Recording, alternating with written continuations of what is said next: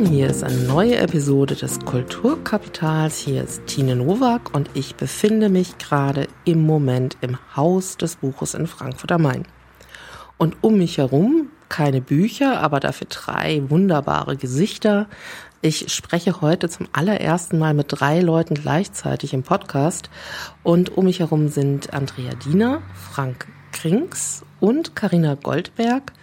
Die dürfen sich gleich auch nochmal selbst vorstellen, damit ihr auch wisst, wie sie klingen. Äh, Im Hintergrund hört man unter Umständen ab und zu die Berliner Straße, also man kriegt ein bisschen was von der Stadt auch mit. Und äh, es geht heute um die Buchmesse für Anfänger. Und äh, damit würde ich auch einsteigen. Ich würde euch kurz bitten, euch ganz kurz selbst vorzustellen und zwar zu erzählen, was jeder von euch denn mit der Buchmesse zu tun hat. Ich fange vielleicht mal mit der Karina an. Ja, ich bin die Karina. Ähm, ich bin bei der Buchmesse seit 2010 und zwar beim Ehrengastprogramm. Es gibt jedes Jahr einen Ehrengast, das wissen vielleicht viele. Dieses Jahr haben wir den Ehrengast Indonesien und ich arbeite mit meiner Kollegin Simone Bühler zusammen beim Ehrengastprogramm der Frankfurter Buchmesse. Ja, hallo, mein Name ist Frank Krings. Ich arbeite im Bereich äh, Marketing und Kommunikation der Frankfurter Buchmesse. Ähm, mein Job ist PR-Manager und das bedeutet alle Medien, alle Kanäle, die es so gibt. Ähm, ja.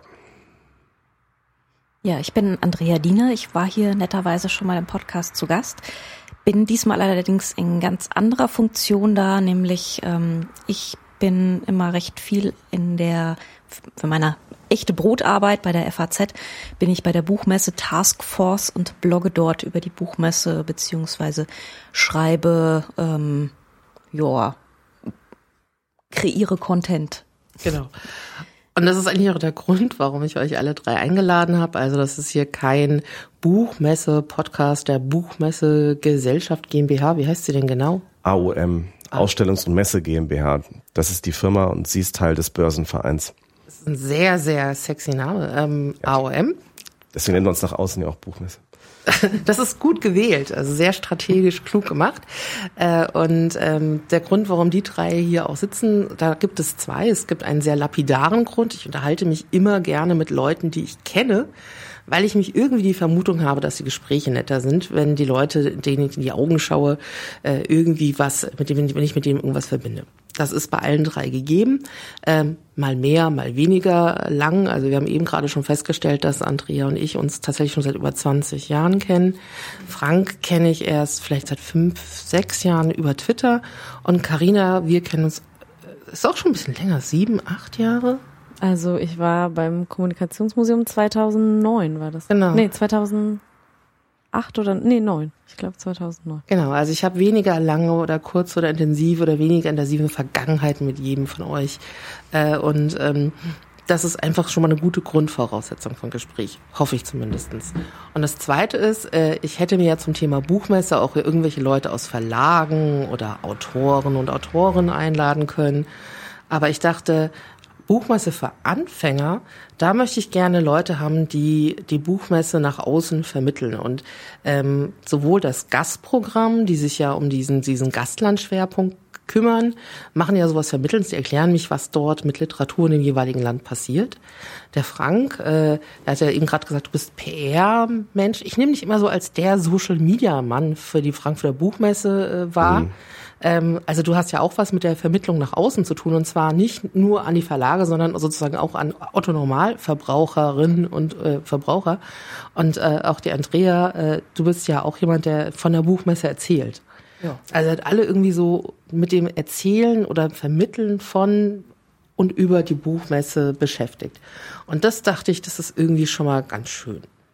Und ähm, da wir sozusagen uns jetzt die ganze Zeit über die Buchmesse unterhalten wollen und aber jetzt gerade hier erstmal in dem Haus des Buches sind, äh, fände ich es irgendwie schon mal ganz gut zu, erklärt zu bekommen, weil ich weiß das gar nicht.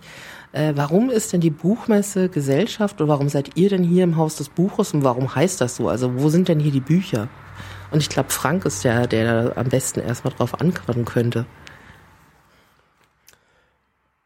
Ja, das Haus des Buches, ähm, das beinhaltet alle alle Firmen der Börsenvereinsgruppe. Ähm, das klingt jetzt alles etwas administrativ, aber das ist halt so. Ähm, also der Börsenverein des deutschen Buchhandels, das ist so die Interessengemeinschaft der deutschen Verlage und der, der, des, des Buchhandels. Und ähm, ein Produkt des Börsenvereins ist die Frankfurter Buchmesse. Mit der Frankfurter Buchmesse machen wir richtig Geld. Das ist eine GmbH. Und ähm, wir sind quasi die Cash Cow des Börsenvereins des deutschen Buchhandels. Genau, weil der Verein selber ist ja limitiert, was Geldeinnehmen betrifft, weil ein Verein ist und genau, wir als Frankfurter Buchmesse. Und uns gibt es seit über 60 Jahren und ähm, ja, ich sollte noch erwähnen, der MVB, den gibt's auch noch. Das ist die äh, Marketingplattform des Börsenvereins. Das sind diejenigen, die ähm, für den deutschen Buchhandel und die Verlage Produkte herstellen, wie den Tolino, wie ähm, ähm, den, den Rights Link, das ist eine rechte Plattform. Also es wird jetzt sehr branchentheoretisch, aber der MVB gehört auch noch dazu. Ist außen nach außen hin, äh, nicht so bekannt. Also am bekanntesten ist sicherlich die Frankfurter Buchmesse selbst, weil die Leute da einfach hingehen. Börsenverein des Deutschen Buchhandels ist eher bei Verlagen und Buchhändlern bekannt, die eben da Mitglied werden können und dann zum Beispiel auch das Börsenblatt jeden, äh, jeden Monat bekommen.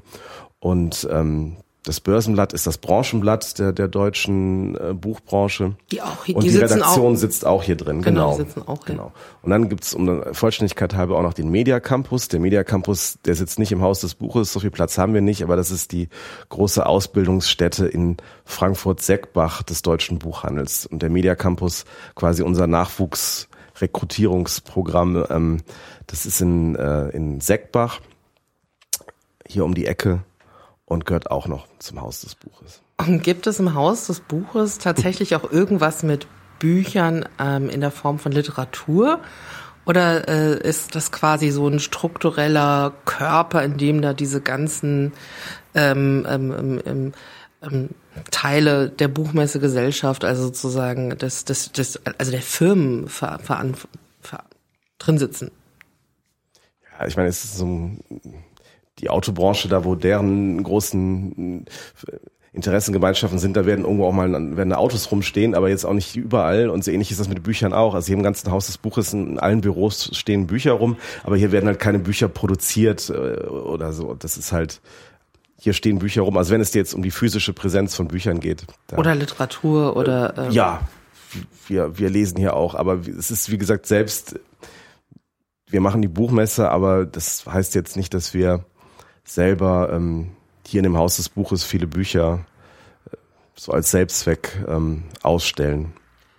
Das ist eigentlich der Grund, also eigentlich deutet sich das eigentlich schon mal ganz gut an, dass es nämlich mit der Buchmesse gar nicht so viel um Literatur vielleicht geht, wie man so meint. Und äh, ich finde es immer ganz erstaunlich, wenn ich jemanden kenne, der jetzt auf die Frankfurter Buchmesse das erste Mal geht, der ist immer ganz erschlagen, weil äh, die suchen die Literatur auf der Frankfurter Buchmesse. Also wo kann man, das sind ja auch lauter ähm, Besucher, die nichts mit der Branche zu tun haben, sondern die aus zur Liebe zum Buch auf die Buchmesse gehen. Und dann gibt's immer die große Verwirrung, wo ist denn die Literatur auf der Buchmesse? Und äh, das hoffe ich, dass wir sozusagen uns auch gemeinsam genau auf diese Suche machen, wo man denn, wenn man als normaler Besucher in Frankfurt während der Buchmesse unterwegs ist oder auf die Buchmesse geht, auch ein bisschen was zu sehen bekommt, wenn man Bücher liebt oder Literatur liebt.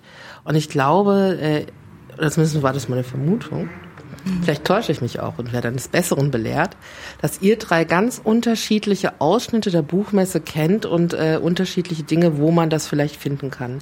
Und das mag auf der Messe sein, das mag vielleicht auch eher in der Stadt sein, ähm, das mag bei jedem von euch auch äh, sich unterscheiden.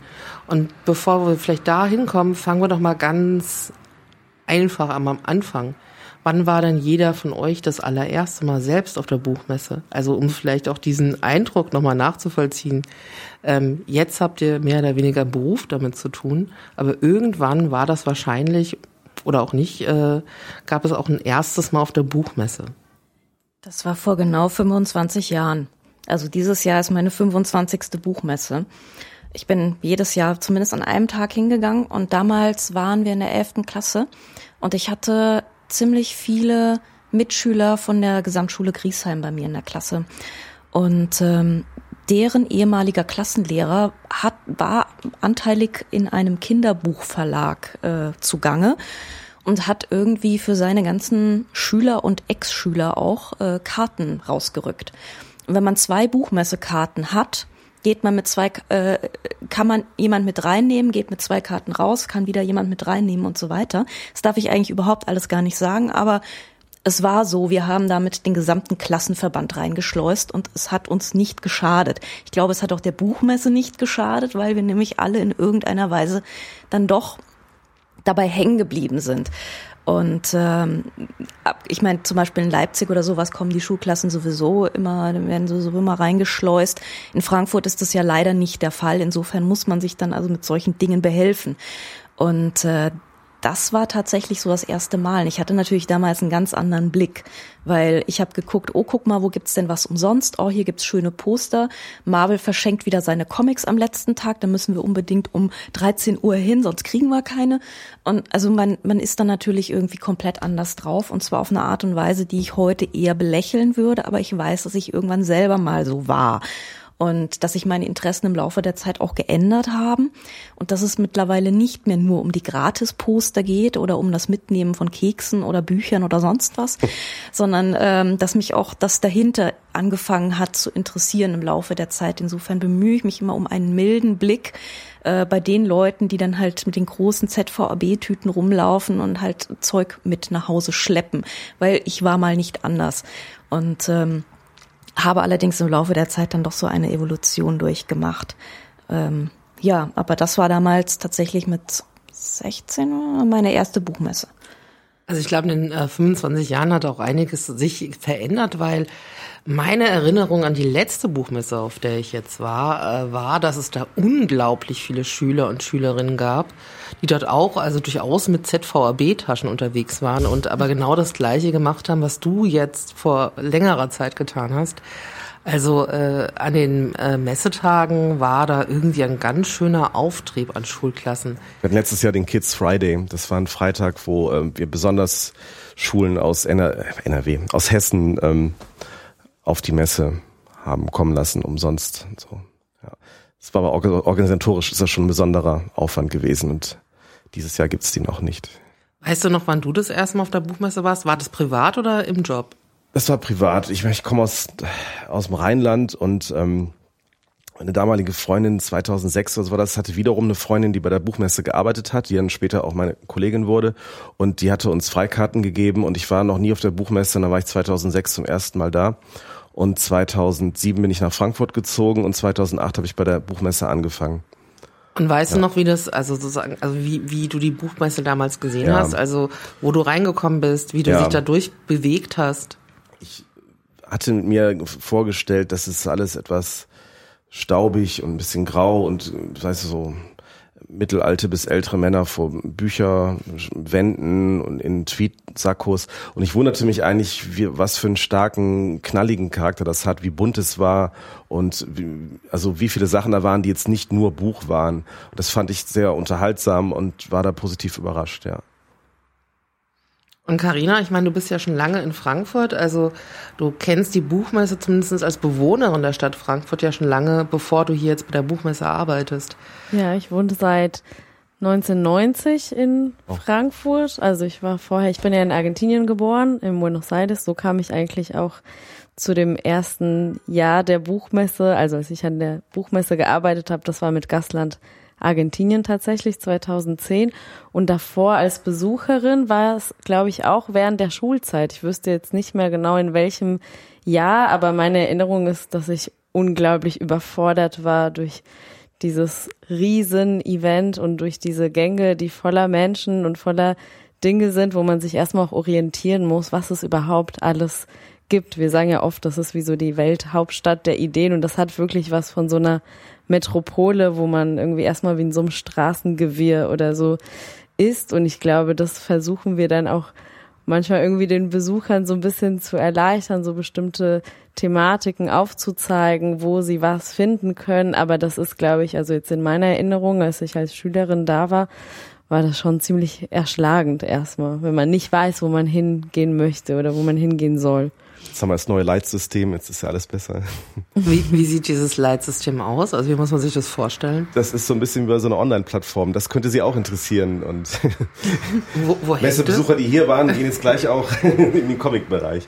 Ähm, das ist mit Farben, Ampeln, äh, Schlagwörtern, also ein bisschen so, wie äh, man online auch geleitet wird, aber natürlich sinnvoll offline, weil Orientierung ist ein großes Thema gerade für Anfänger, wenn wir das Thema jetzt Anfänger und ähm, neben diesem neuen Leitsystem mit Ampeln und Farben ähm, haben wir auch äh, ganz viele Touren. Wir haben letztes Jahr schon äh, viele Touren angeboten und diesmal noch mehr nach unterschiedlichen Interessen halt. Also das heißt, Comic, schönes Buch. Äh, wenn ich auf die Buchmesse komme, dann gibt es irgendwo einen Stand und dann kann ich sagen, ich hätte jetzt gerne die Tour zur, zur Horror oder zur Belletristik oder sowas. Ja, der Besucher, der ist, erst anfängt, sich zu orientieren, wenn er auf dem Messegelände ist, der das ist halt schwierig. Also der ideale Besucher, ich will nicht sagen, der dümmste anzunehmende Besucher, aber nein, aber der ideale Besucher, der würde sich vielleicht vorher online schon mal anschauen, was es so gibt und auch welche Touren es gibt und wo es sie gibt. Und wir haben ja auch online einen Veranstaltungskalender, da kann man auch nach allen Themen suchen, sich das ausdrucken, in PDFs speichern, keine Ahnung, Screenshots aufs iPhone nageln, aber man sollte sich wirklich vorher die Sachen mal anschauen und nicht erst auf der Messe nach Touren suchen. Wir können ja gleich nochmal überlegen, äh, was man denn am besten macht, je nachdem, wie man in die Messe startet. Ich würde sozusagen gerade auch nochmal den, äh, den, den Start in die hm. Buchmesse auch komplettieren, weil lustigerweise, obwohl ich jetzt die bin, die am wenigsten mit der Buchmesse zu tun hat, habe ich die Buchmesse das erste Mal wahrgenommen, als ich auf der Buchmesse gearbeitet habe. Ich habe mich so einen Studijob gehabt. Also wie, da gibt's ja unglaublich viele so Hostessen und sowas. Äh, und so ganz war das bei mir jetzt nicht, aber äh, es gab damals noch ähm, sowas wie ein Electronic Media Center, die waren so verteilt über die Buchmesse. Äh, das war so Ende der 90er Jahre und da gab es dann so die ersten DVDs und sowas von Verlagen. Und dann hat man sozusagen aus diesen ganzen Verlagen, die irgendwas mit Elektronik macht, das an verschiedenen Orten so gebündelt. Und genau dafür brauchte man irgendwie Leute, die dann sozusagen diese, diese, die, äh, die DVDs von Ravensburger oder von irgendwelchen Gesundheitsportalen den Buchmesse-Besucher äh, und Besucherinnen vermitteln, die sich am, am, die so am, am Rechner sitzen und sagen, oh komm, kommen Sie doch mal hierher, hier, hier ist so ein, ja, ja. Äh, ich, wollen Sie sich nicht mal dieses Gesundheitsportal angucken? Oder haben Sie schon mal äh, die, diese, dieses Kinderbuch von Ravensburger gesehen? Äh, und dann gab es so Vorträge zur Zukunft des Lesens und Digitalität. Hm. Die waren alle da, wo ich war. Wir nannten es damals ähm, E-Books auf CD-ROM. Ich, die Vergangenheit der Zukunft des Lesens. Ne? Ja, also ich glaube auch äh, in der 90er, ich meine, E-Book war da ja noch so ein, äh, ein Begriff, äh, also der war mir damals ja nicht geläufig und wurde auch noch nicht so verwendet, aber äh, ich war da ja auch nur so eine kleine Studentin, die da irgendwie reingehüpft ist. Und äh, ich fand das, ich fand am meisten war ich überrascht, dass es irgendwie alles so weite Wege zu laufen sind. Man kam da so rein und überall waren unglaublich lange Wege und diese Rollbänder, man musste irgendwie ewig laufen, bis man mal so irgendwo ankam. Das haben wir ja auch verbessert, das neue Messekonzept. Inwiefern? In fünf Minuten zum nächsten Geschäft. Was bedeutet das? Das bedeutet, ähm, wir haben zum Beispiel früher gerade die Amerikaner, die waren ja in Halle 8 und die Halle 8, ich weiß nicht, ob es jemals von euch jemand mal dahin geschafft hat. Ja, ja. ja auf dem Weg zur S-Bahn. Ne? Zum Bücher kaufen. Ja, es ist sehr, und Neuseeland Ehrengast 2000. Sehr, sehr, sehr, sehr weit und die sind jetzt in Halle 6 und alles rückt näher beieinander und die internationale ähm, Branche ist jetzt näher dran an der, an der Dachbranche und es ist weniger zu laufen und wir haben es wirklich ausgemessen, fünf Minuten kommt man da überhin. Aber ähm, ihr, ihr erlebt ja auch wahrscheinlich heute die Buchmesse komplett anders. Also wenn ihr, wenn Buchmesse ist, wo seid, wo seid ihr denn dann heute? Also das hat sich ja sehr verändert. Ähm, also irgendwie ist es erster Tag, die Buchmesse Eröffnungsveranstaltung startet. Wie, wo, wo seid ihr da? Was habt ihr denn da zu tun? Wir sind vor allem eigentlich, bevor die Buchmesse startet, ja schon auf dem Messegelände, weil hier im Haus des Buches, wie du schon gesagt hast, sind eigentlich unsere Büroräume. Aber wenn es zur Messe dann geht, wenn die Messe startet, dann ziehen wir ja alle mit unseren ganzen Mitarbeitern und Umzugskartons, richtig wie ein Umzug, ziehen wir ja aufs Messegelände. Und dort sind wir eigentlich, bevor die Buchmesse startet, einige Tage vorher, wir vom Ehrengastteam sogar noch mehr Tage vorher als andere, weil der Aufbau vom Pavillon, also vom Ehrengastpavillon schon viel früher startet und wir schon viel früher dort unsere Büros auch mit unserem Gastland beziehen. Das heißt, wir sind auf dem Messegelände eine Woche vorher mindestens. Und der Eröffnungstag ist so einer der aufregendsten Tage eigentlich. Das ist schon der Dienstag. Die Buchmesse beginnt ja für alle eigentlich am Mittwoch. Aber der Dienstag ist dann für uns alle eigentlich so ein sehr nervenaufreibender Tag mit Sicherheitsvorkehrungen und VIPs aus Politik und allem Möglichen. Und ähm, ja, das ist ähm, gerade auch für den Ehrengast auch sehr aufregend, weil immer auch bei der Eröffnungsfeier auch ein literarischer Redner aus dem Gastland auch auftritt und weil der Pavillon am selben Abend auch eröffnet wird. Das ist schon sehr aufregend. Und wahrscheinlich hat ähm, gerade bei der Eröffnung auch äh, Presse, Social Media viel zu tun. Was, was, wo sitzt du, wenn äh, dieser erste Tag ist? Was hast du da zu tun? Also verortet sind wir alle, die ähm, Kommunikation machen im Pressezentrum. Ähm, das ist dieses Jahr im CMF und ähm, ich bin entweder im Pressezentrum und mein, mein Schwerpunkt ist dann auch Social Media, weil das gerade während der Messe Echtzeitkommunikation ist das Wichtigste. Und ich äh, schaue in alle Kanäle rein, ich poste selber was rein, was ich habe, retweete, äh, spreche mich ab mit Kollegen, was man mal jetzt reinnehmen könnte. Und natürlich renne ich dann wieder raus zu irgendwie wichtigen Live-Events und gehe dahin und äh, mache da ein Foto, mache da einen Tweet so mit dem Bookfair-Account oder äh, schieße ein Foto für die für die Fanpage oder äh, wir haben auch einen Kollegen, der ist nur für Instagram unterwegs. Also das, das ist einfach die, die Sachen reinholen auf der Messe und dann später teilweise im Backend, also im Pressezentrum nochmal bearbeiten. Ähm, YouTube-Videos müssen hoch, also müssen auf YouTube hochgeladen werden, diese ganzen Sachen. Ja, aber das ist dann echt rasende Reporter, aber das macht saumäßig Spaß, muss ich sagen. Ist, äh aber machst du das wirklich so alles selbst oder hast du irgendwie noch so zehn studentische Hilfskräfte, die da irgendwie auch noch unterwegs sind und dir ähm, Zeug zu spielen? Ich habe eine und mein äh, Anglo-Kollege hat auch eine Praktikantin und ähm, dann haben wir noch ein, zwei externe. Ja. Und während sozusagen äh, Frank und Karina versuchen irgendwie das die Buchmesse so weit zu bekommen mit all ihren Kollegen, dass das auch mal starten kann. Wo bist du dann da? Ich versuche als allererstes herauszufinden, wo dieses Jahr der legale Standplatz für mein Fahrrad ist. Denn ich bewege mich üblicherweise zwischen Messe und Redaktion mit dem Fahrrad. Das sind nämlich nur fünf Minuten. Das ist total gut. Das Problem ist, dass mir jedes Jahr der Pförtner irgendwas anderes erzählt, wo ich mein Fahrrad abstellen oder nicht abstellen darf. Und in einem Jahr hat er mir sogar erzählt, ich dürfe es gar nicht auf dem Messegelände abstellen. Ich müsse mir erst irgendwie eine Markierung besorgen im äh, Halle 9 irgendwo Zwischengeschoss Dingenskirchens und dort müsste ich mich offiziell approven lassen, um dieses Fahrrad. Also es wurde mir dann zu kompliziert und ich habe es dann irgendwo draußen an den Zaun geschlossen. Aber das ist tatsächlich immer meine allererste Aktion, rausfinden, wo Fahrrad legal. Ähm, und wahrscheinlich besteht ein Tag aber aus mehr als dieser ersten Hürde, sondern. Das ist tatsächlich die erste Aktion auf der Messe. Ja, Na, vorher gibt's natürlich auch eine ganze Menge Besprechungen bei uns. Und tatsächlich ist das morgen der Fall. Da treffen wir uns das erste Mal, überlegen so ein bisschen grob das Themen-Outline, was können wir besser machen, was ist letztes Jahr vielleicht nicht so gut gewesen. Ähm, ansonsten parallel natürlich auch Social Media. Wir haben ja den FAZ Twitter-Account ähm, den müssen wir dann halt mal wieder beleben und sagen, hallo, dieses Jahr, es geht wieder los. Ähm, ansonsten, irgendjemand muss natürlich über die Eröffnungsveranstaltung schreiben. Wenn der Kollege wieder Magen-Darm hat, bin ich, ich es wieder. Also kann natürlich kurzfristig irgendwas passieren, dass es heißt, ne, du musst jetzt doch dahin. Und irgendwie muss ich jedes Jahr aus irgendeinem Grund doch dahin, obwohl ich mir immer denke, ich mache mir einen gemütlichen Dienstag. Nein, jedes Jahr muss ich doch dahin. Und ähm, das ist gar nicht so schlecht, oder? Eigentlich ist es, ja, aber die Reden sind manchmal wirklich so, mh. Hm. naja gut, äh, ja. Ich sag, äh, ja. Äh, Vielleicht noch eins, ähm, ich meine, du machst das ja für die FAZ, du hast es früher genau. auch privat gemacht, also quasi ohne, dass dich jemand dafür bezahlt hat. Aber mit der FAZ bist du ja auch nicht alleine da. Wie viele Leute hängen denn denn von deiner Zeitung allein an der Buchmesse rum? Hm, also wir sind normalerweise so ungefähr vier und dann noch so plus minus Hospitanten. Also ganz oft ist es so, dass wir dann auch gucken, dass die Hospitanten mal auf die Messe kommen, dass die irgendwas Nettes kriegen, was sie interessiert äh, und dann da auch mal was dazu schreiben.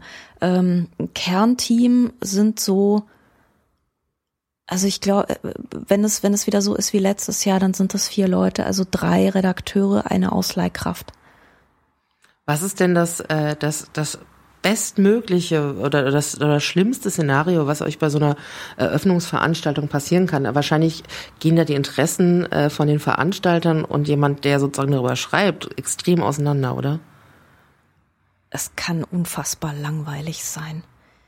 Also das ist halt wirklich das größte Problem. In einem Jahr hatte ich echt Glück, weil plötzlich setzte sich irgendwie, setzten sich, setzte sich eine von der Buchpreisjury hinter mich. Ähm, ich möchte jetzt keine Namen nennen und fing an, die kompletten Juryentscheidungen mit ihrer, vor ihrer Freundin auszubreiten. Das war natürlich großartig, weil ich habe einfach nur mitgeschrieben, ja. Ja, den haben wir nicht und das war natürlich irgendwie gesetzt, aber dann halt Nobelpreis und so konnte man auch nicht machen. Und ja, das ist, eine, da brauchst du ja keine Veröffentlichungsveranstaltung mehr, dann schreibst du natürlich darüber, das ist klar, ja.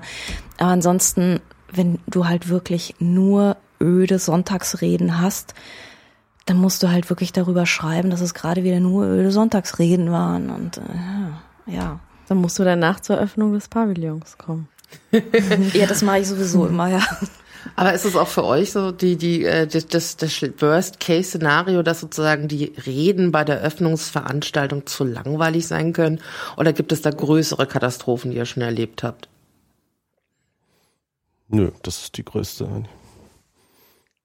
Dann habt ihr eigentlich ein ganz gutes Leben da, also haben natürlich selber als Veranstalter auf die Reden der Staatsgäste und staatstragenden Gäste auch nur sehr relativen Einfluss. Aber ich meine, wenn du darüber twitterst, musst du ja auch irgendwas Interessantes finden, um darüber zu berichten. Was berichtest du denn bei der Eröffnung äh, für die äh, Ich achte tatsächlich, ob da die eine oder andere Punchline ist, die man 140 Zeichen packen kann und die wirklich äh, interessant ist. Und im Gegensatz zu Andrea habe ich da tatsächlich auch mal aus der Eröffnungsreden da was rausgeholt und den einen oder anderen Quote. Ich finde das immer ganz gut bei Twitter halt, dass man einfach, wenn man jemand was sagt und das ist interessant, dass man dann so einzelne Sachen herausnimmt. Und das ist eigentlich so mein Job zu selektieren, was könnte die Leute interessieren. Ja. Und wenn dann die Eröffnungsveranstaltung vorbei ist, dann, dann gehen sie auch wirklich alle in den, äh, in den Gastlandpavillon oder was passiert dann? Also eingeladen sind alle, alle, die eine Einladung zur Eröffnungsfeier, zur allgemeinen Eröffnungsfeier der Frankfurter Buchmesse haben, sind somit auch gleichzeitig eingeladen, zu dem, zur Eröffnung des Pavillons zu kommen. Es kommen nicht alle, aber ich würde mal sagen, so 800, 600 bis 800 Leute kommen da und ähm, das ist äh, ein gar nicht so langer Weg von der von dem Saal Harmonie, wo die Eröffnung der Frankfurter Buchmesse stattfindet, bis zu dem Gastland-Pavillon im Forum. Und dort gibt es meistens auch ähm, Musik, eine Performance, paar Worte, allerdings nicht so lange reden, sondern eher, wir versuchen auch immer darauf hinzuwirken, dass es dann noch wirklich ganz kurz nur ist, dass irgendwie ein paar Worte gesagt werden, etwas zum Pavillon. Der Pavillon ist ja meistens schon etwas ähm, sehr Attraktives, weil das irgendwie sehr viel, gerade weil du vorhin fragtest, sehr viel mit Literatur oder mit der Kultur eines Landes zu tun hat und ähm, wo man erstmal schon ein bisschen mehr in die Buchwelt oder in die literarische oder Erzählwelt so ein bisschen ein steigen kann. Und dann gibt's natürlich auch meistens was Leckeres aus dem Gastland zu essen und was zu trinken und ähm, ja, bisschen Musik, bisschen Tanz. Ja, das ist meistens ganz schön, ja. Und ähm, wenn du sozusagen jetzt auch schon anfängst, äh, dort gibt es tatsächlich Literatur, da gibt es auch mal was zu sehen oder zu tun. Wo muss man denn auf die Buchmesse hingehen, wenn man tatsächlich Sehnsucht nach Literatur hat? Ich würde natürlich sagen, in den Gastland-Pavillon. Also natürlich gibt es noch viele andere Orte, aber da durchaus. Wir haben ja seitens der Frankfurter Buchmesse organisieren wir ja selber immer zum Gastland eine internationale Buchausstellung. Die nennt sich Books On, also in diesem Jahr Books On Indonesia. Und wir recherchieren sozusagen bei den Verlagen weltweit, was für Titel die sozusagen von in diesem Jahr indonesischer Literatur in Übersetzung, also in allen Sprachen und Titel zu Indonesien, Kultur, Geschichte, Politik, ähm, Kunst, alles Mögliche. Und die fragen wir an und die Verlage schicken uns weltweit sozusagen ihre Titel und damit versammeln wir eben eine internationale Buchausstellung mit allen Titeln zu Indonesien, die aber außerhalb von Indonesien sozusagen erschienen sind. Und äh, um eben genau das zu schaffen, nämlich ein Ort auf der Frankfurter Buchmesse, wo eben es ganz viel Bücher und ganz viel Möglichkeit gibt, sich eben hinzusetzen, Bücher anzuschauen und alles auf einen Blick zu haben. Und natürlich, was es im Ehrengastpavillon ja auch gibt, ist ja eine sehr große Veranstaltungsfläche, wo eben die Autoren und äh, Künstler dieses Landes dann eben auftreten. Das gibt dann fünf Tage lang Programm. Und äh, dieses Jahr kommen 70 Autoren und Autorinnen aus Indonesien. Also da gibt es jede Menge Literatur live zu erleben. Ich kann mir vorstellen, dass jetzt so ein Land wie äh, Indonesien, dass die Organisation für den Pavillon und auch das Rahmenprogramm in der Stadt durchaus auch herausfordernd ist. Also weil, äh, also ich weiß nicht, wie es euch geht, aber ehrlich gesagt, ich kenne jetzt so ad hoc keinen indonesischen Autoren, keine indonesische Autorin. Und ähm, nee. das heißt, das hat ja auch irgendwie, glaube ich, mit ganz viel mit Vermittlungsarbeit zu tun, die ihr dort habt. Und überhaupt übersetzte Werke zu finden. Gibt ja diese tollen Pressereisen immer, die die Buchmesse veranstaltet. Ich wurde ja auch angefragt, ob ich nach Indonesien fahre. Es war dieses Jahr irgendwie sehr schwierig. Und ich habe es abgesagt für meinen Besuch im Tropical Island. Oh, oh. oh. oh ja. Mhm. Muss Prioritäten setzen. Man muss Prioritäten setzen, also nicht nach Indonesien. Äh, insofern weiß ich weiß echt nicht viel, aber ich glaube, von diesen Reisen kommt man immer echt klüger wieder. Also jedenfalls klingen diese Reportagen, die dann daraus aus diesen Reisen entstehen, immer wahnsinnig informiert. Und das ist auch etwas sehr, sehr beliebtes, auch bei den Kollegen im Literaturressort, wenn sie denn Zeit haben. Die fahren da immer auch wirklich gerne mit man lernt auch sehr viel. Also so viel meine Zeitungsbinnenperspektive. Ja, die werden nicht von der Buchmesse, sondern immer von dem Gastland selbst. Mhm organisiert und auch eingeladen. Und ähm, die organisieren dort ein ähm, ziemlich breites, also natürlich immer in Koordination mit uns. Wir beraten, wir erzählen auch von Erfahrungen der letzten Jahre, aber das ist dann läuft über das Gastland selbst und die versuchen ein Programm zu machen, wo eben die Journalisten eben auch Autoren treffen können, aber auch Kulturveranstaltungen besuchen können. In diesem Jahr war das auch ein Literaturfestival und ähm, ja, durchaus, wir sehen dann auch immer dann die Reportagen und man merkt, dass da auch sehr viel wenn man etwas dann live sieht ja. oder mit Leuten direkt spricht, dass da natürlich sehr viel dabei rüberkommt. Du hattest eben schon angesetzt, Frank. Du wolltest irgendwas erzählen oder hatte ich das falsch gehört? Ich wollte eigentlich das Ähnliches sagen, dass die, die dann dort waren beim Ehrengast, äh, dann auch aus PR-Sicht so die klügsten und informiertesten Sachen über den Ehrengast schreiben. Aber wir haben halt 10.000 Journalisten und Blogger auf der Messe und können natürlich nicht alle dahin schicken. Ja. Schade auch. Also nach äh, Indonesien, ich hätte mir das freigeräumt. Ich wäre ja gekommen. Nochmal zu dem Anfangsfrage, da geht jemand hin als Anfänger auf die Messe und der will direkt in die Natur, in die Literatur eintauchen. Ähm, grundsätzlich die ersten Tage, Mittwoch bis Freitag, sind ja ähm, Fachbesuchertage, also die Tage des Handels, des Geschäfts, des Business, wie man heute sagt, B2B, Business to Business und nicht B2C, Business to Customer. Ähm, das spielt eine große Rolle, aber auch an den, an den ersten Tagen sind ähm, unsere ganzen Medienpartner, Dreisat, Arte, das Blaue Sofa, die haben überall sind, sind Panels, überall sitzen Schriftsteller und Schriftstellerinnen auf Sofas und erzählen über ihre Literatur. Es gibt äh, Lesungen auch auf der Messe, vor allem auch eben Panels und ähm, all das ist schon ab, ab dem ersten Messetag möglich. Man sollte halt, was ich finde, ein bisschen flapsig meinte, halt ähm, doch dann sich schon vorher einfach auch im Veranstaltungskalender, wir haben über 4000 Veranstaltungen, das sind wirklich sehr viele, sich einfach da vorher auch informieren, dann kommt man auch Sachen, die jetzt außerhalb des, des Mainstream sind, ähm, ja, dann, dann ist da wirklich irgendein linksautonomer Comiczeichner aus Polen da und erzählt über sein Werk oder so, da, da muss man halt ein bisschen vorher sich informieren. Ja, und nochmal, um für den Veranstaltungskalender zu werben, wir haben eine erweiterte Suche, bei der man wirklich nach verschiedenen Themengebieten, weil es gibt ja durchaus Leute, die interessieren sich für Film oder für Comic oder ähm, für eben den Ehrengas oder für den Ehrengas, aber in Kombination mit Comic zum Beispiel. Ja. Also ich will nur indonesische Comic-Künstler live erleben und man kann das sowohl dann einsehen, was auf dem Messegelände stattfindet, wie auch irgendwie in der Stadt Frankfurt. Also da kann man sich sozusagen nicht nur schlau machen, was findet auf der Buchmesse, also ja. auf der Messe selbst statt, sondern auch in der Stadt, genau. Das ist sowieso ein Wahnsinn. Man kann sich im Prinzip in der Stadt, ohne die Messe überhaupt nur zu betreten, den ganzen Tag von Lesungen berieseln lassen. Man kann den ganzen ja. Tag zubringen in Open Books, im Kunstverein, nehme ich mal an, ist das wieder. Und dann Unter geht man, ja. genau, wenn das fertig ist, dann trinkt man noch ein Käffchen, dann geht man rüber zum Römer und da ist jeden Abend Literatur im Römer. Also im Prinzip könnte man sich von morgens bis abends, von 10 bis 10 mit Lesungen beschäftigen und eindecken. Ja. Ähm, also das ist schon äh, ja, ein ziemlicher Ausnahmezustand so für Frankfurt. Also auch für Frankfurt, wo jemand ja sowieso immer schon ziemlich bombardiert wird. Aber das ist äh, ja und alles für Umme, ne?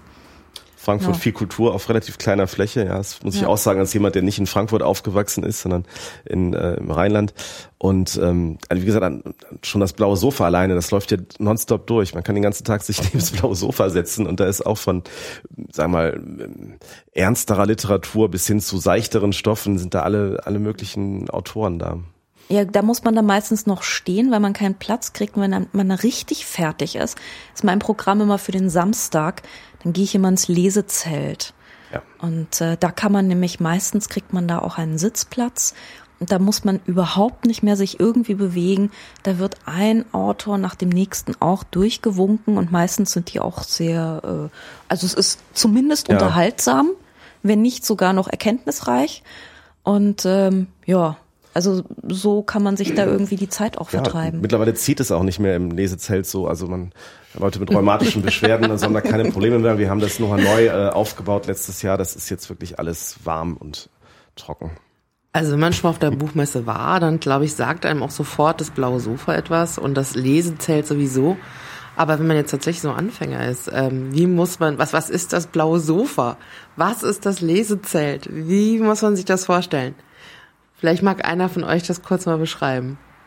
Es ist ein blaues Sofa im Gang zwischen Halle 5 und Halle 6. Dann nehmen ähm, Autoren Platz für, ich glaube, eine Dreiviertelstunde und werden von unterschiedlich, also eigentlich jeder Autor hat immer auch einen neuen Moderator, werden zu ihrem äh, letzten Werk befragt. Ich glaube vom ZDF, ne? Und das ist vom ZDF. Ja. Ähm, Frau Christiane Munzberg ist, äh, sie hat das Projekt, äh, sie ist quasi das blaue Sofa und äh, vom Bertelsmann und das ist eine Kooperation mit dem ZDF. Alle äh, Interviews werden auch gefilmt, sind beim ZDF. Ich weiß nicht genau, wann dann in der Mediathek zu sehen. Also ich mache das immer so nach der Messe, wenn ich dann fertig irgendwie äh, ein paar Tage frei habe und auf dem Sofa liege, dann schaue ich mir in der Mediathek die Lesung, äh, die Interviews des blauen Sofas an, die ich alle nicht mitbekommen habe. Weil das muss man sich auch mal, mal auf der Messe klar machen, man verpasst sowieso 99 Prozent. Man verpasst ja. Kann nicht überall sein. Ich verpasse ständig Sachen auf der Messe. Nee, wenn man da arbeitet, also man arbeitet, man kennt eher die Sachen so in der Vorbereitung das ganze hm. Jahr über, welche Autoren werden kommen und wo sein, aber selber so sich hinsetzen, was du jetzt meintest, mit sich hinsetzen im Lesezelt und ein Autor nach dem anderen. Ich glaube, das ist so unser größter Traum, der nie wahr werden wird, weil äh, wir selber, so die auf der Buchmesse arbeiten, sind eigentlich, sitzen eigentlich in keinem Moment, ja, ich zumindest nicht. Das ist ja bei so, das ist ja bei so Festivalmachern ähnlich, denn die stellen sich ja auch nicht hin und schauen sich fünf Bands hintereinander an, sondern die rennen da rum, ne, und, ähm, ja. Aber wenn man da im Lesezelt sitzt, und wir haben ja jetzt eben festgestellt, dass du, Andrea, die Person bist, die am ehesten im Lesezelt sitzen würde, mhm. was sieht man denn da? Ja, man sieht einen Moderator und man sieht immer jeweils einen Autor slash Autorin. Ähm, die ein Stück aus ihrem Werk lesen und dann danach darüber reden. Das heißt, man bekommt Bücher und Leute vorgestellt. Und das reicht von wirklich arrivierten Schriftstellern bis hin zu Sky und Mirja Dumont, die über ihren neuen E-Ratgeber reden. Also es ist ein unglaublich breites Spektrum einfach. Ähm, es ist mal eine irgendwie eine Fantasy-Kinderbuchautorin. Das, dann kommt wieder ein Krimi-Buchautor und dann kommt wieder irgendwie, ich weiß nicht, Leon de Winter oder so. Also es ist einfach sehr, sehr bunt und ähm, nicht wirklich berechenbar. Ich weiß nicht, wie die Slots vergeben werden. Wahrscheinlich nach dem kann grob. Also insofern sehr unsortiert. Und äh, das macht aber auch irgendwie den Reiz aus, weil man nie weiß, was kommt als nächstes, was ist der jetzt, das habe ich noch nie gehört. Es ist ja, deswegen mag ich das eigentlich ganz gerne. Ähm, und vor allem, es ist halt, es ist dort noch etwas unterhaltsamer als zum Beispiel am Artestand oder so, da hat man ja immer noch so das Pech. Es kommt irgendein Sachbuchautor und erzählt über sein neues Sachbuch äh, dass er über den Russland-Feldzug oder sowas und dann hörst du dir halt irgendwie eine halbe Stunde, nee, dann, also dann geht man halt weg. Und äh, also zumindest ich gehe dann weg, weil das ist jetzt nicht so mein Fachgebiet. Also man, man wird einfach mit Dingen konfrontiert, die nicht so das Fachgebiet sind. Und ähm, ja, da neige ich dann zum Aufmerksamkeitsdefizit, weil diese Messe einfach so die ist ja auch sehr fordernd für die Nerven so. Und ähm, ich schaffe es dann meistens, mich halbwegs auf Dinge zu konzentrieren, die, mit denen ich grob was anfangen kann. So vollkommen fremde Dinge irritieren mich dann eher, weil meine Aufmerksamkeit dann nicht mehr so ganz auf dem Level ist. Ist die Buchmesse für euch sowas wie so eine Art äh, Tunnel, also wo man so irgendwie wie so mit Tunnelblick so durchgeht und nichts mehr von der Welt außen bekommt, außer das, was einen so umgibt? Oder wie, wie geht man durch diese Tage durch?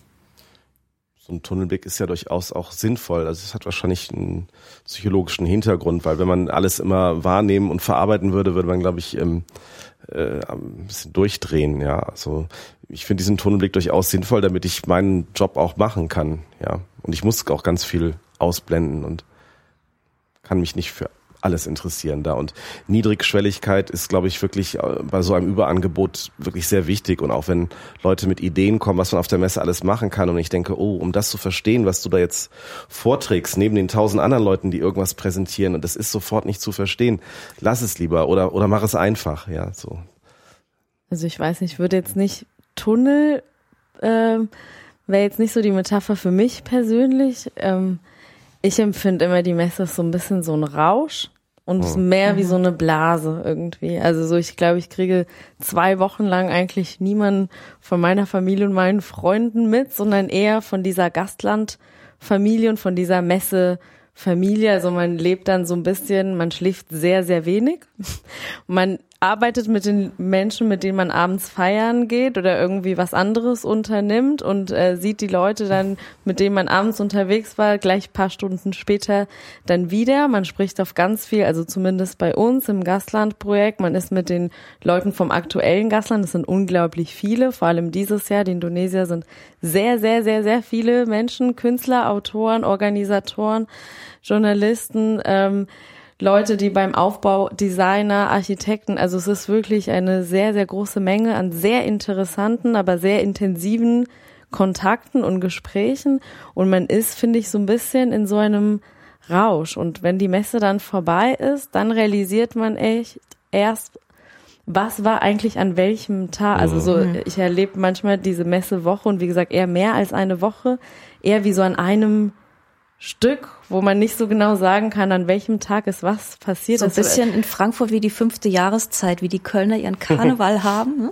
Ja, ich so. habe nie Karneval so gefeiert, aber so könnte sein, dass es mhm. so ist. Und, Wir sind das ähm, Oktoberfest der Auf jeden Fall ne? ist es so nach dieser Messe, dass man wirklich wie so einen richtigen Kater, so ein Blues, so ein Nachmesse-Blues. Dann ist dann so großer Abschied, die Leute fahren in die verschiedenen Länder wieder zurück und von so einem auf 180 sein ist plötzlich so mhm. vorbei, ja, das ist äh, schon irgendwie sehr speziell. Dann kommt meistens der Messeschnupfen noch. Ja, ja, genau. Dann ja. werden alle krank mhm. erstmal, weil während der Messe darf man ja nicht krank werden. Wird man auch nicht krank? Ich lese das auf Twitter immer. Ich habe das noch nie gehabt, aber Echt? gut. Nee, ja, ganz also ich viele selbst zum Glück auch nicht, aber ganz viele Leute werden sofort krank dann. Mhm. Ja, diese Luft in den Hallen, das heißt, es trocknet dir alle Schleimhaut. Alles Mimosen im Buch, Mensch. Und diesen Rausch, ähm, ähm, erlebt ihr den bei, bei auch bei allen Leuten, die ihr so erlebt? Oder ist es, äh, ich meine, ihr seid ja jetzt tatsächlich auch eher in so einem erzählenden, vermittelnden Bereich in der Buchmesse tätig. Ähm, wir haben ja also auch keinen dabei, der tatsächlich auf der Buchmesse ist, um Handel zu treiben. Also es ist ja tatsächlich eine Messe, wo auch Geld gemacht wird, Verträge akquiriert werden, wo äh, Ware von einem zum anderen verkauft und durchgereicht wird. Ist es für alle tatsächlich auch so rauschig oder ist es tatsächlich auch so eine buchhalterische, also ein buchhalterischer Ort für manche? Also wie, wie, wie, wie ist denn das da mit dem Verhältnis zwischen dem exzessiven Feiern und dem, dem Geschäfte machen? Ja, ich glaube, es ist für alle schon irgendwie so was Rauschhaftes, wenn man einfach, also auch Literaturagenten zum Beispiel haben einen Terminslot mhm. nach dem nächsten. Und äh, das ist wirklich, das, das takt den Tag in, in so viele kleine Bröckchen. Ähm, und dann meistens abends ist man ja dann irgendwie noch auf irgendeiner Party, auf irgendeiner Verlagsparty. Und äh, was jetzt auch nicht der ganz große Rausch ist, sondern manchmal steht man auch echt rum und denkt sich so, jetzt muss ich mit dem auch noch reden. So, also es kommt drauf an. Ich mache mich meistens relativ locker, aber ähm, ich kann mir, also das ist schon ähm, einfach eine sehr, sehr extreme intensive Zeit. Deswegen glaube ich, dass es eigentlich für jeden so ist. Nicht jetzt für den Buchmesser-Anfänger, aber ich glaube für jeden, der dort geschäftlich irgendwas zu tun hat. Ich meine, ihr selber seid ja alle natürlich keine Buchmesser-Anfänger, darum ist es ja für euch auch so intensiv. Ähm, wie, und ich kriege ja auch schon relativ deutlich mit, dass irgendwie die Abende auch wichtig sind für die Buchmesse, zumindest jetzt so für die, die da auch beschäftigt sind. Was, was, was passiert denn da? Also was, was, was muss man denn an den Abenden dort machen? Ihr kommt wahrscheinlich auch in Orte hin, wo der normale Anfänger nicht hinkommt. Es gibt durchaus Orte, wo jeder auch hinkommen kann. Also so, es gibt jetzt, wenn man jetzt so ähm, beim Ehrengastprogramm guckt, gibt es eigentlich jeden Abend etwas. Es wird dieses Jahr zum Beispiel sehr viel Performance-Sachen irgendwie im Musanturm gibt es immer Sachen und die sind dann vielleicht irgendwelche ähm, Musik- oder Performance-Veranstaltungen, wo danach dann doch noch irgendwie was stattfindet. Es gibt natürlich Lesungen in der Stadt, zu denen kommt auch jeder hin und danach, was weiß ich, die ähm, die Party der unabhängigen Verlage. Also es gibt viele Sachen, die dann, glaube ich, irgendwie jeder hinkommen kann. Und äh, man selber geht dann vielleicht aber auch mit vielen Leuten hin, mit denen, die das Programm vielleicht auch mit selbst organisieren, deshalb erleben. Also ich glaube, die Perspektive ist eine andere, aber die Orte sind vielleicht doch irgendwie sehr ähnlich, wie auch jeder Buchmesser-Anfänger so gesagt irgendwie hingehen kann.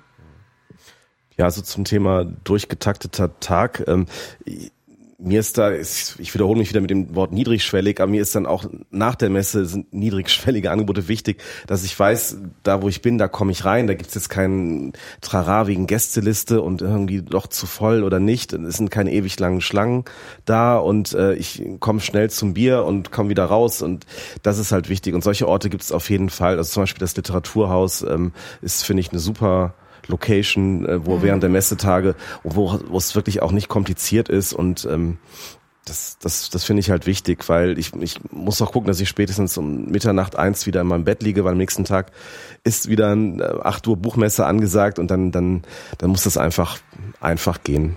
So. Das heißt, wenn er Buchmesse könnte man dich höchstwahrscheinlich im Literaturhaus finden. Ja. Abends zumindest. Zum Beispiel. Tagsüber jetzt nicht, aber abends. abends, genau, ja.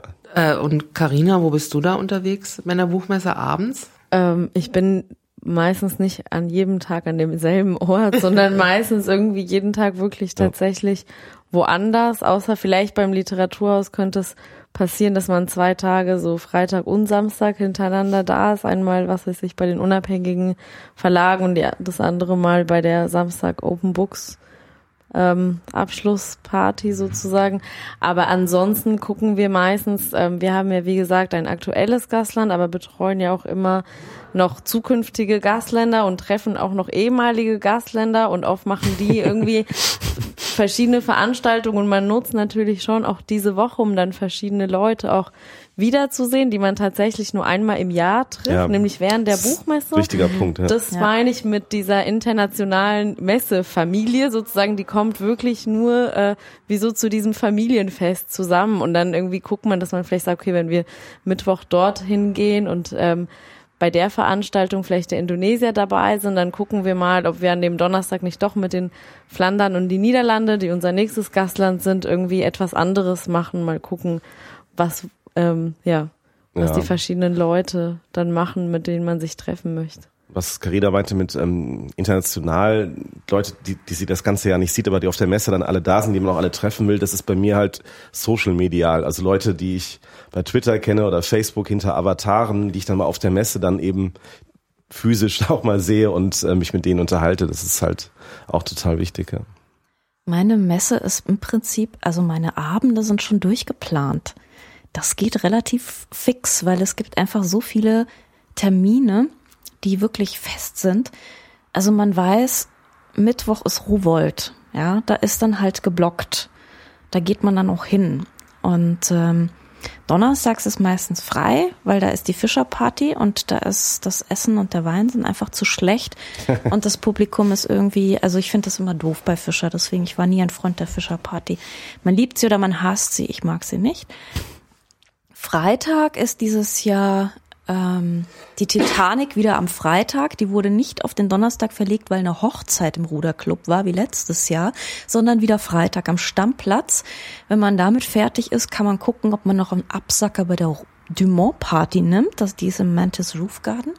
Am Samstag ist dann immer die, der FAZ-Empfang und äh, der ist allerdings relativ bald zu Ende. Meistens so gegen Mitternacht machen die dann das große Licht an und fangen an, einen rauszuschmeißen. Braucht man einen Plan B. Ähm, meistens bestand dieser Plan B aus dem Frankfurter Hof und der dortigen Autorenbar, wo man auch noch so ein bisschen absacken konnte.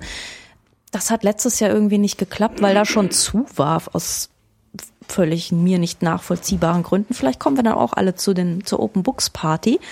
Oh. Ähm, die Schlangen da sind ja auch legendär. Oh, okay. Also ich habe schon von Chefs gehört, die dort bis morgens um fünf frenetisch getanzt haben. Aber gut. Ähm, und Sonntag ist dann wirklich der Tag, wo man einfach nur in der Gegend herumliegt. außer man arbeitet bei der Buchmesse. Außer man arbeitet bei der Buchmesse, weil man ja nämlich montags wieder im Büro sein muss. Ähm, und ich habe die Woche danach Wochenenddienst. Das heißt, ich werde irgendwie gucken, dass ich den Sonntag sehr flach irgendwo rumliege. Ähm, das ist also im Prinzip schon alles vorbereitet. Ich meine, deine Ausgeorte sind natürlich auch ein bisschen exklusiv, also wahrscheinlich zur FAZ ja. Anfang. Wird, wird nicht so jeder hinkommen. Nee, das stimmt. Aber von den Dingen, die du jetzt genannt hast, wo käme man denn noch so hin?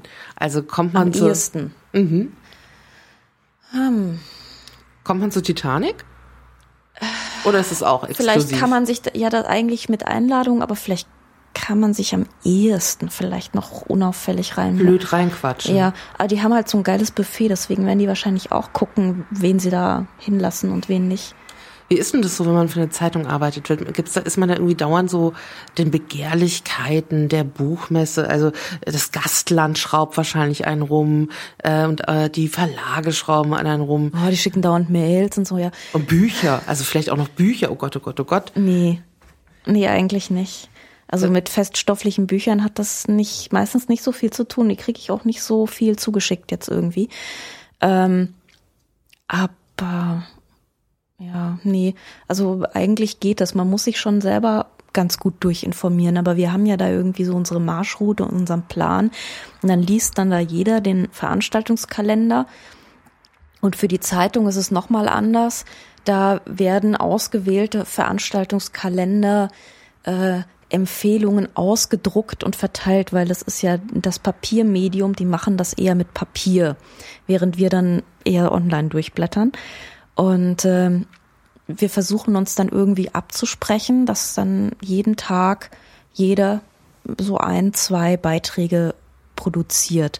Also einen eher einen tagigen Messe irgendwas und dann irgendwas Nächtliches. Und ähm, da muss man dann halt gucken, was, was man so macht und ob man vielleicht sich einen Abend frei nimmt und möglichst den Abend, den sich nicht alle anderen auch frei nehmen. Also es ist halt einfach sehr, sehr viel Absprechen. Wir haben halt irgendwie unsere Three-Mark-Gruppe und äh, sind da irgendwie permanent am Hin und Her und der geht da und dahin und ich bräuchte noch einen Fotograf in Halle 3.5 und also man ist halt sehr, sehr viel am Hin und Her checken und absprechen und koordinieren und machen und tun. Und ähm, läuft eigentlich permanent mit dem Handy in der Hand rum. Darf ich auch was fragen? Mhm. Ähm, Andrea, ähm, diese Auswahl von dir und deinen Journalistenkollegen, kommt die jetzt ausschließlich durch den Veranstaltungskalender? Ihr schaut euch den einfach so an, so deskriptiv, oder lasst ihr euch auch von Pressemitteilungen oder Mund-zu-Mund-Tipps oder woran macht ihr das fest? Auch Mund-zu-Mund-Tipps, klar. Also ich habe jetzt irgendwie gerade von einem Kollegen aus der Wirtschaft, äh, mit dem bin ich Aufzug gefahren und der sagte so, sag ich so, geiles Thema, ja klar, müssen wir was drüber machen, ja, logisch. Ähm, können wir würfeln, wer redet mit also solche Dinger werden natürlich auch immer dankbar entgegengenommen. Jetzt wahrscheinlich weniger so Pressemeldungen, sondern eher so Mund-zu-Mund-Dinge von wegen, äh, hast du schon gehört hier Dings. Und äh, wenn das sowas ist, dann sagt man natürlich, ja, super, ja, hoffentlich hat es noch niemand anderes gemerkt. Machen wir natürlich, klar. Das ist ähm, auch sehr produktiv, dass du das gerade gesagt hast. Ja, Mist, ne? Kannst du es rausschneiden? Wir überlegen mal. Okay. Nee, also man hört natürlich viele Dinge über irgendwie Privatgespräche und mhm. äh, filtert sich dann halt raus, was man braucht, klar. Ja. Wie ist es, ähm, wenn ihr einen Tipp geben würdet? Wir haben eben schon gehört, wo ihr abends seid. Also es gibt ganz viel in der Stadt, was man machen kann. Es gibt auch diese exklusiven Buchmessepartys, wo man nur mit einer Einladung hinkommt. Aber wenn ihr auf der Buchmesse seid und äh, in diesem in diesem Rausch seid und all diesen, ich fand das Bild irgendwie so gut, äh, gibt, wo sind die Orte der Ruhe? Also wenn ihr sagt, ey, Pressezentrum. Halbe Stunde, ja, okay, für Journalisten ist das, glaube ich, ganz cool mit dem Pressezentrum. Mhm. Aber wo findet man denn auf diesem Messegelände mal für eine halbe Stunde einen Ort, wo man einfach mal sich ausruhen kann? Wenn, wenn das Wetter nicht gar so stürmisch ist, vielleicht einfach mal raus auf die Agora. Da ist viel Platz und man muss gar nicht ins Lesezelt rein oder man kann sich ja zum Beispiel, da ist ja die Open Stage, das ist ja so eine offene Bühne, allerdings auch mit so einem Dach drüber, falls es regnet, dass man trocken bleibt und da sind Heizpilze und da kann man sich auch einfach mal irgendwie ein Würstchen holen und so und sich da hinsetzen und schauen, was da gerade ist. So hat dann auch frische Luft, weil das Thema Luft mhm. bei fünf Messetagen ist ja durchaus ein Thema. Also ruhig mal raus auf die Agora, da ist viel. Letztes Jahr gab es die W-Leder Nachtkerzen-Oase. Da konnte man sich die Hände massieren lassen.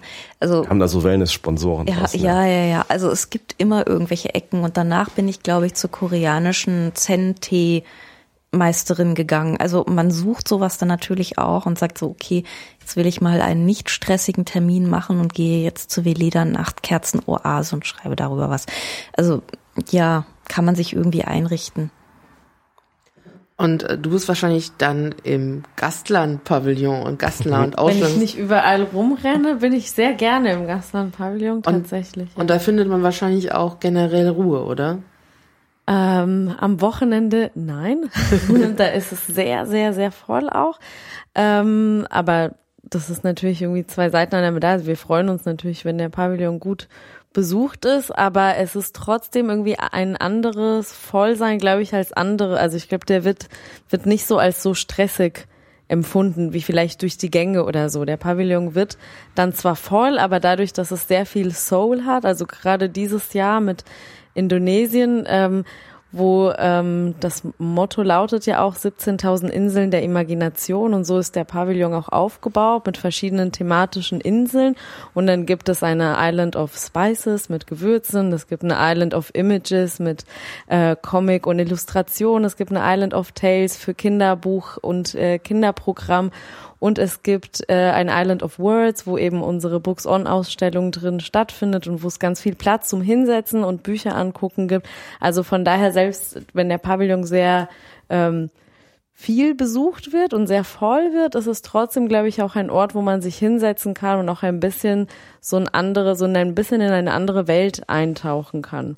Aber wenn du dich tatsächlich auch mal vor deinen Gastlandaufgaben verstecken möchtest, wo flüchtest du dich hin? Also ich versuche, wie der Frank gesagt hat, wenn ich es schaffe, auch mal raus, also wenn es nicht regnet, auch mal ab und zu raus zu gehen. Wenn die Sonne scheint, umso besser. Dann nimmt man sich mal 20 Minuten, setzt sich mit dem Messebrötchen, was wir jeden Mittag unser Brötchen äh, bekommen, aber zumindest mit dem Brötchen raus irgendwie auf, auf eine Bank, auf die Agora und ähm, ja, ein bisschen tief durchatmen, eben so ein bisschen raus aus den Messeräumen, das tut schon ganz gut. Aber wie gesagt, ja, das ist wirklich wichtig. Man kriegt dann nur ja. auch so, so eine Art Messekoller, wenn man immer in den Hallen für die Leute Augen, ne? Auch so. so. ein bisschen diese also, Gänge. Ja. ja. Frische Luft ist ganz gut, Frische dann ab und zu, ja. Und äh, du hast eben gerade schon erzählt, ihr habt ein Brötchen, aber das mit dem Essen auf der Messe, das ist ja auch so ein Problem. Also ich kann mich immer erinnern, dass es immer schwierig war, was Günstiges zu bekommen. Gibt es da so einen guten Tipp, wo man suchen muss, wenn man wenigstens irgendwie halbwegs was auf die Hand bekommen möchte, ohne komplett arm zu werden? Ich muss natürlich grundsätzlich sagen, wenn man sich alle Messen auf der Welt anguckt, so in der Größenordnung der Frankfurter Buchmesse, das sind nicht tatsächlich die Orte, wo man günstig isst so, also. Auf, ne?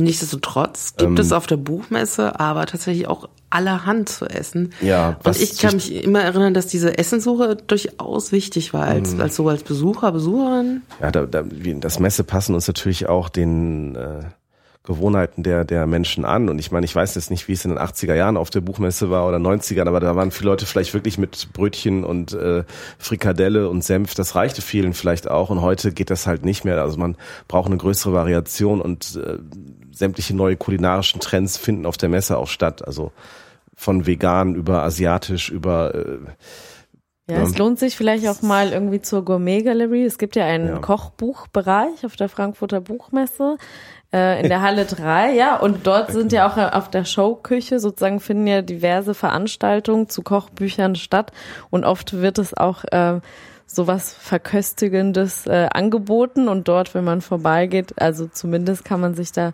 kostenlos was zum Probieren mitnehmen. Davon wird man sicherlich nicht satt, aber da kriegt man ein Idee, bisschen ja. was mit. Ja. Genau. Es gibt draußen einen Stand mit Suppe und Flammkuchen, da bin ich eigentlich meistens, wenn das Wetter irgendwie es zulässt. Und das ist noch so ansatzweise in meinem finanziellen Bereich. Gibt es ansonsten auf der Buchmesse noch so irgendeinen Ort, an dem ihr immer wieder mal vorbeiguckt, ob es die noch gibt oder zu dem ihr so ein besonderes Verhältnis habt, sagt, ach hier, äh, da gehe ich auf, also wenn ich bei der Buchmesse, da gehe ich auf jeden Fall mal Hallo sagen oder den, da finde ich es besonders schön.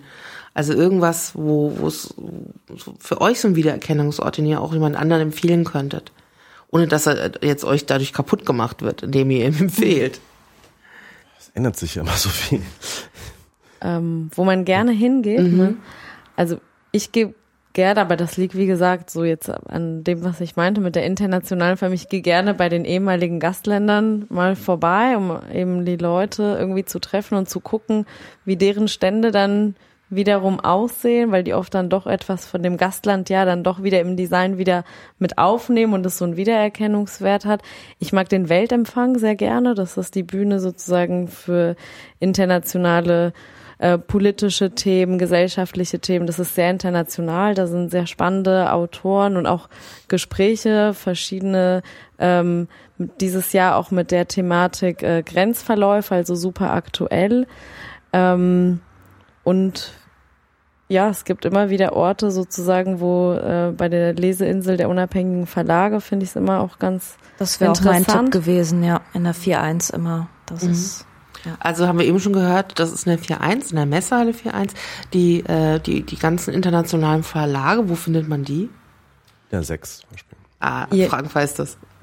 Je nach ähm, Land sozusagen. Also sechs, in der 5 und in der 6 ja. und äh, in der 4 auch. 4-0. Ja.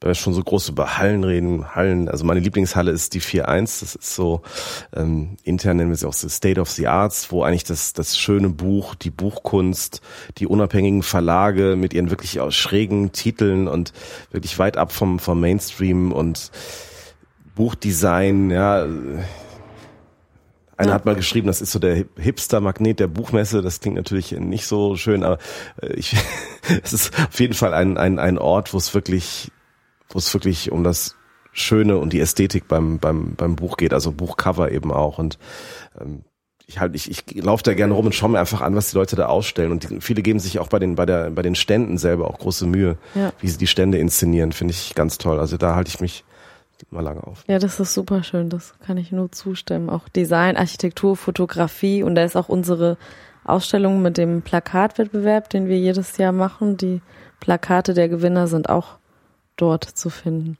Es gibt auch in der Halle für eins, glaube ich, die schönsten Bücher, oder? Das, ja. Und was ich auch immer ganz interessant fand, ich habe immer geguckt, ob es die im nächsten Jahr immer noch auch diesen Stand vom Gutenberg Museum gibt, wo dann tatsächlich ja. in der Halle 4.1 ja. gedruckt wird.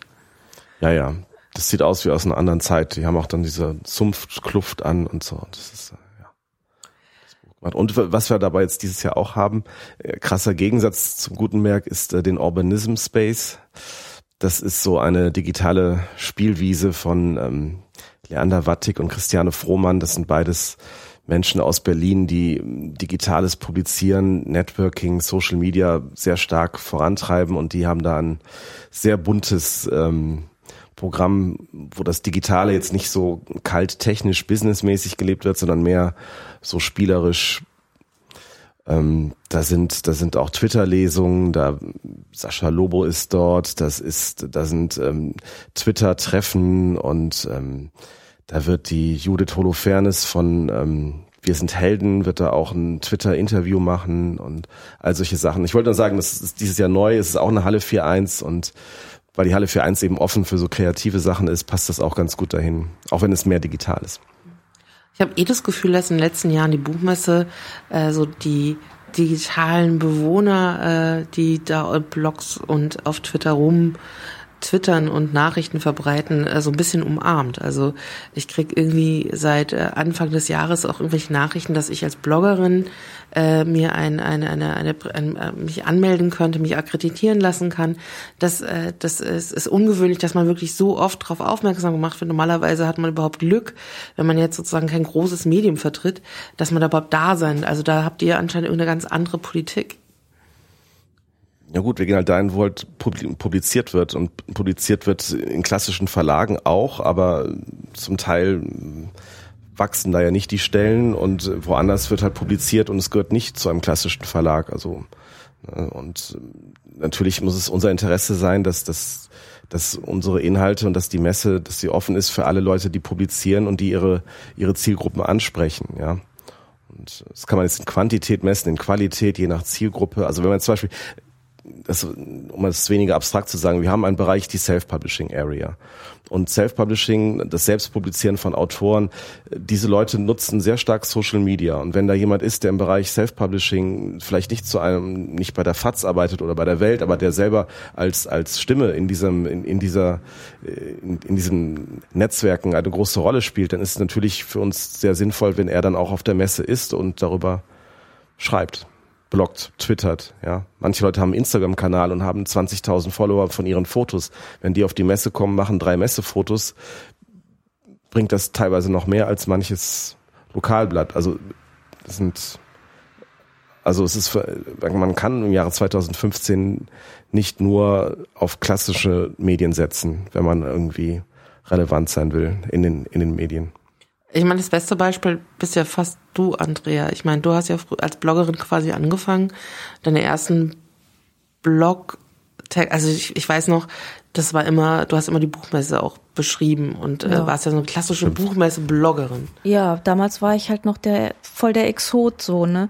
Also da konnte ich mich noch nicht akkreditieren und damals, da, da hatten, wir hatten noch nix damals, ne? und ähm, ja, aber dann, dann, als es mit den Blogs so langsam groß wurde, da bin ich ja auch mehr oder minder schon von der FAZ abgegriffen worden. Aufgrund eben hauptsächlich äh, Literatur, thematisch verwandter Blog-Einträge und wurde dann direkt für ein Buchmesse-Blog äh, verpflichtet. Also ich kenne das mit dem mit, mit mit Buchmesse und Bloggen. Das ist im Prinzip der Grund, warum ich bei dieser Zeitung bin. Ja, ähm, aber das ist so was, was ich halt sehr lange irgendwie so selbst immer verfolgt habe, obwohl ich immer dachte, so, naja, das bringt eigentlich nix, ja. Das ist nichts, was irgendwie mit Studium zu tun hat, das ist nichts irgendwie, was mit Geld verdienen oder mit sonst was zu tun hat, sondern ich habe das so stupide für mich halt vor mich hingewurstelt. Und ähm, das war dann aber irgendwie das, was mich dann am Ende eigentlich am weitesten oder am meisten weitergebracht hat. So. Ähm, aber heute nehme ich mich jetzt nicht mehr so als Blogger wahr, sondern mehr so als Ex-Blogger. Aber ich glaube, ja. heute nimmt dich kaum noch einer als ja, Blogger wahr. Ich glaube, Blogger ist heute nur eine Chiffre für Leute, die ins Internet reinschreiben und reinschreiben können und welcher Kanal das genau ist. Äh, ja. Ob das jetzt ein WordPress-Blog ist oder Twitter oder was ist da wird sich äh, wieso, äh, glaube ich, auch in nächster Zeit irgendwas verändern, äh, was mit den Büchern und Literatur zu tun hat. Oder habt ihr das Gefühl, dass für euch als Buchmesse, obwohl es so einen Wandel gibt in der Art und Weise, wie wir Dinge wahrnehmen, wie wir lesen, wie wir darüber schreiben, dass eigentlich das auf die Buchmesse gar keine so großen Auswirkungen hat? Doch. ähm, also ich nehme die Buchmesse als Buchmesse wahr, seit zehn Jahren und irgendwie für mich als Frankfurterin fühlt sie sich immer sehr ähnlich an. Wie ist das äh, für euch? Also gut, das ist ein großes Schiff und das große Schiff ist immer noch ein großes Schiff, aber die Etagen im Schiff und die Kajüten und wie manche Sachen angetrieben werden, das verändert sich dann doch innerhalb des Schiffes. Also wir hatten vor ein paar Jahren mal, es ist glaube ich fünf Jahre schon her, da hatten wir Sparks, die digitale Initiative der Frankfurter Buchmesse. Das war bedeutete einen abgegrenzten Bereich auf der Frankfurter Buchmesse, wo dieses mit E-Books stattfand das Digitale so als kleiner Satellit neben der normalen Buchbranche. Das ist heute ist das eigentlich Quatsch, weil weil äh, alle Verlage oder die die meisten Verlage irgendwo auch digitale Sachen auch anbieten, E-Books anbieten und das ist es macht nicht mehr so Sinn, das so völlig abzugrenzen halt und ähm, wir haben viele äh, Flächen auch, äh, wir haben ja auch Aussteller, die jetzt, die jetzt, wenn die jetzt ähm, E-Book only produzieren, dann, dann brauchen die halt einen anderen Stand als jemand, der hauptsächlich Printbücher macht oder der in Halle 4.1 das schöne Buch ausstellt. Ja, der braucht dann vielleicht eher mehr mit Screens und, und, und andere Sachen. Ähm, also die Messe, auch wenn es auf den ersten Blick, klar, man geht 60 Jahre lang immer auf die Messe und sieht, es sind immer irgendwo Bücher da, aber trotzdem ähm, gibt es innerhalb der Messe da Ver Veränderungen. Auch nochmal bei den Medien. Also letztes Jahr hat Random House ein Bloggertreffen gehabt mit 200 Bloggern an seinem Stand. Das wäre jetzt vor fünf Jahren oder als, was äh, du gerade sagtest, äh, als du noch äh, angefangen hast zu bloggen, da wäre das sicherlich nicht so gewesen. Also es, es, es verändert sich schon, ja. Und trotzdem ist es für euch immer noch so auch was, also tatsächlich so körperhaft intensives, was euch äh, durch diese ganze Woche durchbringt.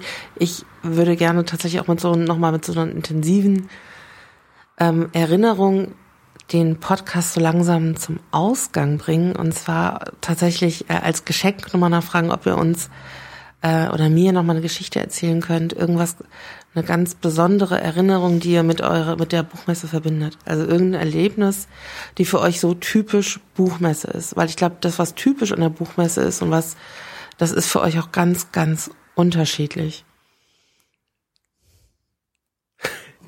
so jetzt denkt ihr jedes Jahr so viele Sachen, so mhm. viele Anekdoten, ich wüsste jetzt gar nicht. Gucken auch alle jetzt ganz, ganz angestrengt überlegen nach, hm, was war eine typische Geschichte. Ähm. Wäre, glaube ich, eine stellvertretend zu finden. Jedes ja. Jahr ist auch ein bisschen anders und ich habe ja immer während der Buchmesse Geburtstag und ich hatte meinen tatsächlich meinen 40. Geburtstag habe ich reingefeiert auf einer Party in einer komischen Off-Location in, in, einer ziemlich abgefuckten Gegend in Frankfurt, wo kaum ein Mensch war. Ja, das äh, fand zum ersten Mal statt, haben ein paar Leute aus Berlin gemacht. Ich will auch keine Namen nennen. Die Party war irgendwie auch ganz lustig, aber es war eigentlich, eigentlich war da nichts los und das war, äh, das ist mir hängen geblieben. Ach, das passt doch manchmal auch ganz gut zu Frankfurt. Ähm, ich kann höchstens erzählen, wie ich meine, wie ich als ganz, ganz neue kleine Buchmessen-Bloggerin zur FAZ kam. Und ich war, das lief damals über Felicitas von Lovenberg und die hat die erste Buchmesse-Zeitung damals auch herausgegeben. Und ähm, sie empfing dann in diesem Büro und ich kam da irgendwie gerade rein und es saß Marcel Reich-Ranitzky gerade darum und war aber schon so am Gehen und sagte Frau Lovenberg so, ja, ähm, das ist übrigens die Frau Diener, die wird jetzt für uns die Buchmesse bloggen und so. Und Ray Ranitzky guckte mich an und meinte, Buchmesse? Das interessiert mich nicht. Das ist eine Verkaufsveranstaltung. Und ging.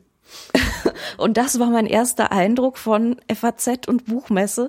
Und ich war klein und beeindruckbar und dachte, oh Gott, ich mache jetzt hier irgendwas total antiliterarisches und ähm, ja, habe dann eben versucht, dem immer irgendetwas halbwegs literarisches abzuringen, weil ich mir denke, so, nee, stimmt eigentlich nicht.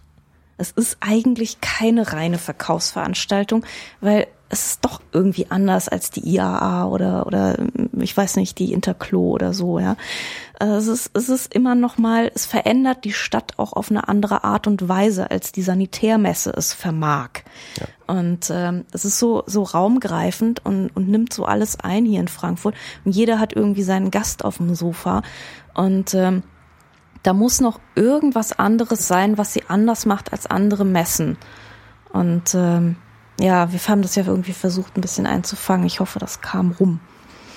Also das ist auch der Grund, warum ich gerne ähm, eine Podcast-Episode bei mir im Kulturkapital über die Buchmesse machen wollte, weil ich finde auch, dass Frankfurt in der Buchmesse das Beste zeigt, was sie von sich zeigen kann als Stadt. Also ich glaube, sie ist selten schöner als bei der Buch. Also ich finde, sie ist irgendwie bunter und irgendwie unglaublich interessant, ein bisschen voll mhm. und ähm, ich finde sie tatsächlich einfach unglaublich international. Das ist sie immer, aber in den Tagen fällt es einen auch irgendwie nochmal ganz besonders auf. Und tatsächlich auch mir, mir stärker auf als zum Beispiel bei einer anderen Messe. Also. Ja. Frankfurt verbindet man mit Handel, Kultur und Internationalität und all das ist die Buchmesse auch. Und besser kann man doch gar nicht in dem Podcast den ausklingen lassen. Ich danke euch. Ähm, danke ähm, dir. Danke und dir. ansonsten können wir nur noch eins sagen, viel Spaß auf der Buchmesse. Thank you